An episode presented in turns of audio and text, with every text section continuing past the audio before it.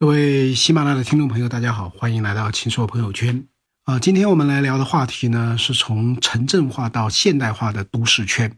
为什么来聊这样一个话题呢？因为其实呢，这个我们很快呢就会进入到“十四五”的阶段了。我们“十三五”其实从二零一六年到二零二零年，二一年开始呢，其实就要进入到“十四五”的阶段。“十四五”的阶段，中国经济的这个增长动力从哪里来？会有哪些新的这个机会呢？其实从最近这个国家发改委最近发了一个文件，叫做《关于培育发展现代化都市圈的指导意见》来看出呢，啊，其实中国的这个城镇化啊和这个都市圈用这样一个新的概念，可能是中国未来“十四五”乃至于中国未来二三十年的一个重要的这个增长动力。所以从这个意义上来讲呢，我们都需要重新的去理解啊，城市化、城镇化、都市化、都市圈化等等等等。所以我觉得这个议题呢，其实关系到我们整个国家未来的增长，关系到我们每个人的这样一个命运啊啊！为什么最近会提到这个现代化都市圈这样的一个概念呢？啊，其实最早呢也是在去年九月二十八号啊，在推进东北振兴座谈会上，啊，这个习近平总书记呢就提到了说要培育发展现代化都市圈啊，先提到了这样的一个概念。所以呢，最近这个国家发改委呢就有了一个这样的一个。文件啊，指导意见专门出来，怎么来理解这个城市圈对于整个的这个经济发展的这样的一个作用啊？都市圈的作用呢？呃，我想我们先从二零一五年这个世界银行的一个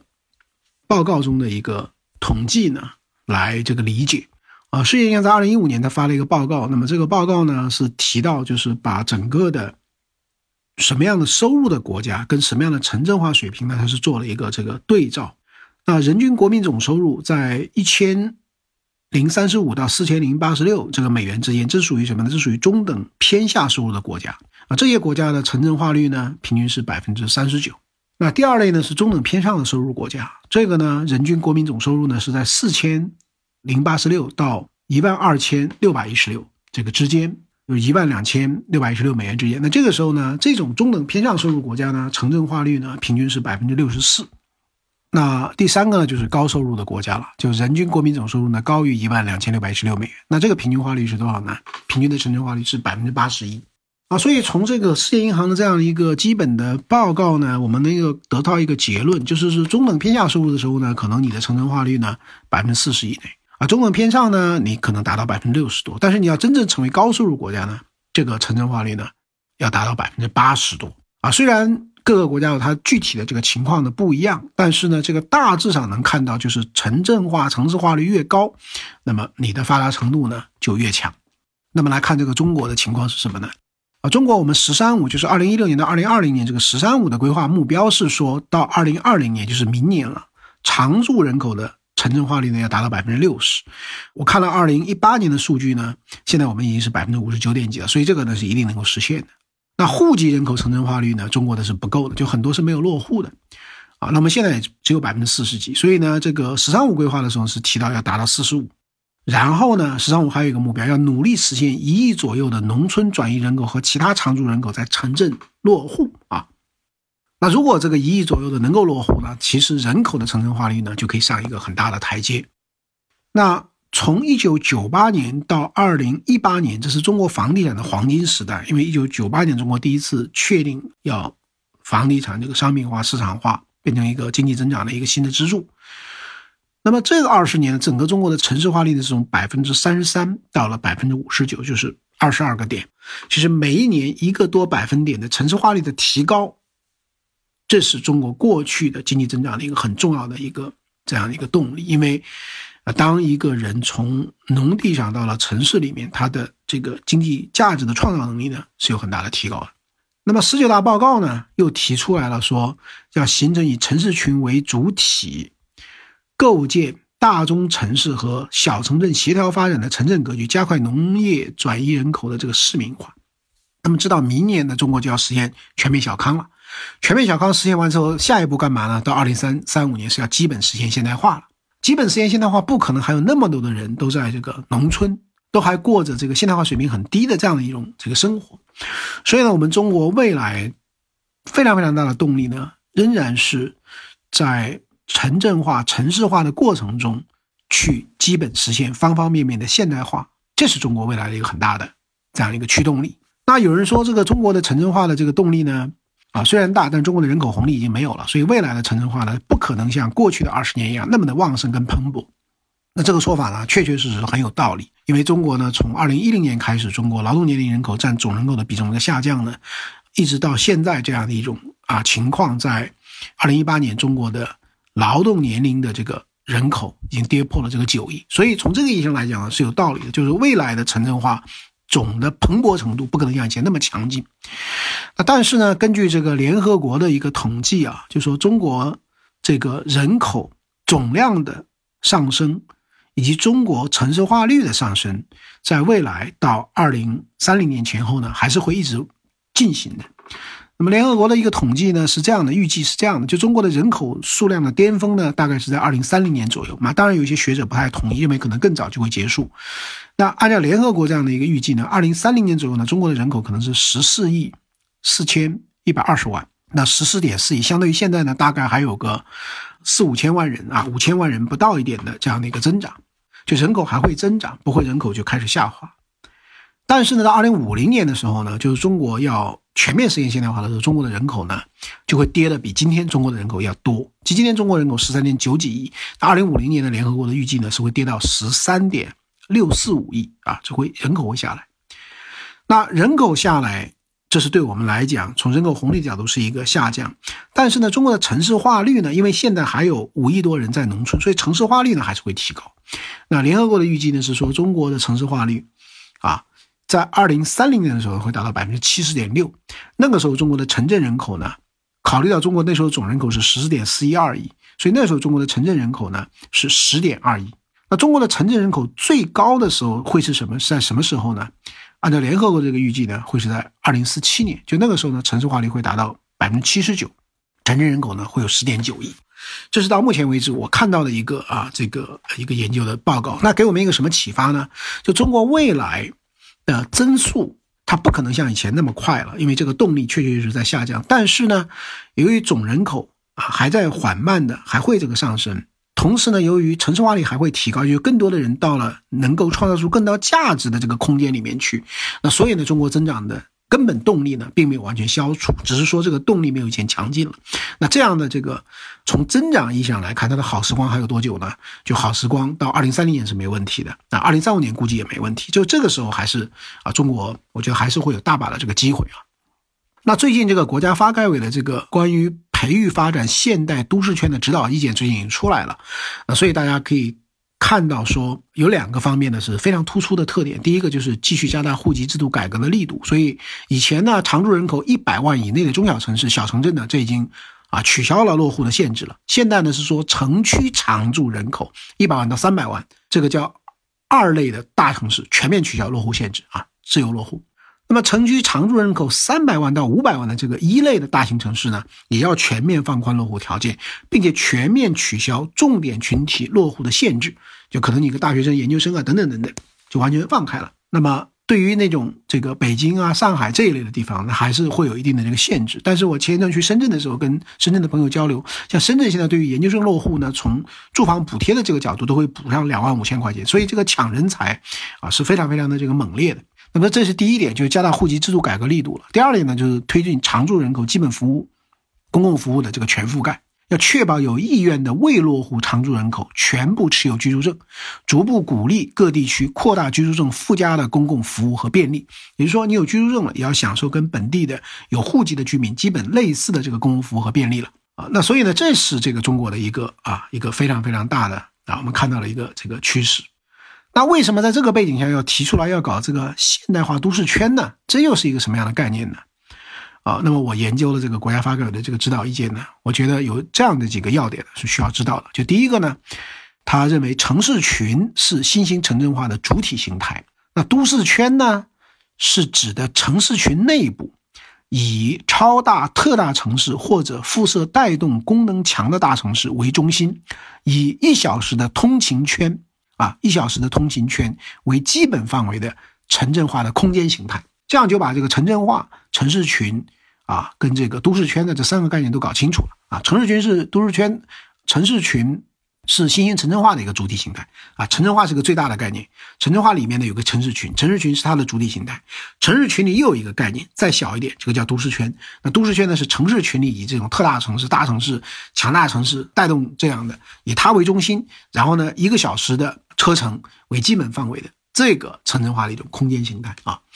那就说未来呢，重点就在这个现代化的都市圈了啊，就在都市圈了。那么具体的方向是什么呢？指导意见说是以促进中心城市与周边城市镇同城化发展为方向，推动统一市场建设、基础设施一体高效、公共服务共享共建、产业专业化分工协作、生态环境共保共治、城乡融合发展，以这六个方面为重点，来培育一批现代化的都市圈。一定要记住的一个词就叫做同城化发展。那么，希望到二零二二年的时候，就未来的这个三年里面，都市圈的同城化取得明显效果。什么叫明显效果呢？基础设施一体化，阻碍生产要素流动和行政壁垒、体制机制障碍基本消除，成本分摊、利益共享机制更加完善，形成一个现代化的都市圈是叫什么呢？空间结构清晰，城市功能互补，要素流动有序，产业分工协调，交通往来顺畅，公共服务均衡，环境和谐宜居啊。那么到二零三五年，中国的现代化都市圈。应该是什么呢？应该是格局更加成熟，形成若干具有全球影响力的都市圈。所以呢，我们今天这个有一些听众朋友，如果对这个东西感兴趣，我建议你很认真的去读读这个文件，因为比如说你这个子女将来在哪里发展，你自己在哪里发展，你自己的这个公司产业到哪里发展，我觉得要着眼于现代化都市圈，特别是能够成为全球有影响力的这个都市圈啊，这个就是从今天二零一九年到二零三五年中国的一个很重要的一个一个这个发展的啊一个大的趋势。那为什么现在要提现代化的都市圈？这个时机是不是已经成熟了呢？成熟了。根据全球经验，四条。第一条，整个中国的城镇化率已经接近百分之六十了。所以呢，在这个背景下，很多的中心城市的作用已经发挥出来了，带动作用已经起来了。第二个，中国的已经有了核心的大城市了，这个能级已经足够大。中国现在 GDP 排名前三十位的城市，三十个城市占全国 GDP 的总和百分之四十二点五。占主板上市公司数量百分之七十，占货物出口量百分之七十五，占机场旅客吞吐量百分之八十一点三，占集装箱的吞吐量百分之九十七点八，占二幺幺九八五大学数量的百分之九十二点八，占全国三甲医院数量的百分之五十点二。就说这三十个城市，已经的能级已经非常非常强大了。第三个呢，在这个大的核心城市周边。有很多的中小城市，很多的小城镇已经成长得很好了。比如说，中国的江阴上市公司就有三十四家，中国的张家港有十九家，诸暨有十四家。这三个城市的人口呢，已经是一百二十五万，两个都是一百二十五万，诸暨呢已经是一百五十万了。中国的这个太仓，这个离这个上海也也比较近，常住人口已经八十万。德国的企业就三百家，这说明什么呢？中国有很多的地方的这个经济本身的程度已经能够支持。相当多的这个人口常住人口的这个活动，经济非常活跃了。最后一个呢，就是非常重要的，就是轨道上形成都市圈条件也已经初步成熟了。比如说高速公路，比如说高铁，在过去这些年慢慢的发展的非常迅速。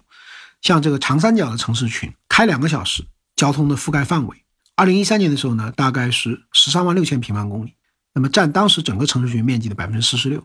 二零一六年呢，已经是十八万九千平方公里，占整个城市群面积的百分之六十四点四。什么意思呢？就是短短的三年时间里面，两小时就可以完成的覆盖的这个空间，从占整个长三角城市群中百分之四十六到了百分之六十四，就增加了十八个百分点。那么二零一三年，上海、杭州与中小城市两小时通达的城市数量是六十二个，现在呢已经是一百。一十三个啊，这是二零一七年的数字，所以呢，就是说它这种聚合通过交通形成的聚合能力也在加强。那么接下来就是怎么具体去打造和落实现代化都市圈了啊？啊，我非常快速的这个讲一下，这个大概有十三条，鼓励地方对于高频次通行车辆实行高速公路收费优惠政策，加快推行推广 ETC 应用，推动取消高速公路省界收费站，实施断头路畅通工程和。这个平静路拓宽工程，统筹考虑都市圈轨道交通布局，不再是你一个城市单独考虑，整体上考虑，充分利用普速的铁路和高速的铁路提供城际列车服务，然后五 G 成为新一代信息这个布局，探索取消都市圈内固定电话长途费，推动都市圈内通讯业务办理异地办理和资费统一，推进网络提速降费，放开放宽除个别超大城市外的城市落户限制都要放开了。探索银行分支机构在都市圈内跨行政区开展业务啊，这个也是很厉害的，就可以可以这个银行可以在都市圈内部，你就可以跨行政去去去去开业了。然后呢，建立这个都市圈内的市场监督机构啊，统一的这个打假啊，呃，药品食品的这个监控的实施联联动啊，实施中高职学校紧缺专业贯通招生，推动公共服务从行政等级的配置向常住人口规模的配置。就什么意思呢？过去一个地方配公共服务资源是按照你级别越高给你配的越多，现在是你常住人口越多给你配的越多。所以允许镇区十万以上的特大镇按照同等城市的标准去配教育资源、医疗资源，鼓励有条件的小城镇也布局啊这个三级医院。然后呢，加强都市圈异地居住退休人口的养老保险信息交换啊，公安信息交换，社保这个待遇的资格认证啊等等等等，扩大异地就医直接结算联网。定点医疗机构的数量，这样就医疗也可以异地门诊实时的这个进行这个结算的和合作了，还要加快推动都市圈内医保目录和报销政策的统筹衔接啊，要推动公共租赁住房保障范围实行人口的这个全覆盖。最后是编制实施都市圈的生态啊环境的管控方案和有序建立啊农村产业融合发展的示范园以及特色小镇的啊高质量发展的工程。呃，那所以的话呢，就是说这样的一个把这些措施啊都看了以后呢，最后呢，我再讲一下，就是未来的这个现代化都市圈在中国啊最有前景的可能是在哪里？我觉得第一个呢，从现在比较成型成气候呢，啊，毫无疑问，第一个是长三角，第二个是这个粤港澳大湾区，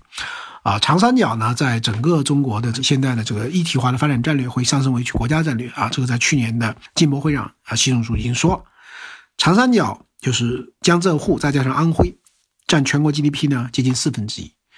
全国到二零一八年底有十六座城市是所谓万亿俱乐部，就十六个城市的 GDP 啊达到一万亿，就是上海、北京、深圳、广州、重庆、天津、苏州、成都、武汉、杭州、南京、青岛、无锡、长沙、宁波、郑州。这个十六座的 GDP 的城市里面呢，长三角占了这个啊，所以长三角呢这个一体化的速度呢会提速。第二个呢，毫无疑问呢，就是粤港澳大湾区了，因为都要用大湾区呢，这个规划呢，已经已经已经这个发了啊。那么它的定位呢，是充满活力的世界级城市群，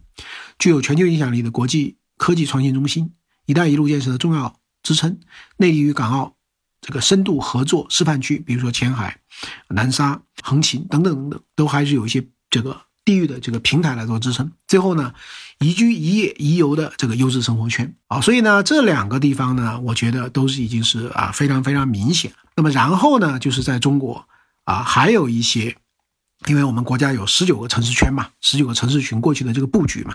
那么这个里面呢。这个我没有做呃很多的研究，不敢这个贸然下一个结论啊。但是我觉得呃我可以想象到的，就从现在二零二二、二零三五，在这个大概念的未来的这个十几年的时间里面，长三角跟珠三角的这两大城市群会向着现代化都市圈以及世界级的都市圈啊去快速的演进跟提升。那这个呢，其实会给很多的这个行业啊、很多的企业以及很多的个人。会带来许许多多新的这样的一个机会，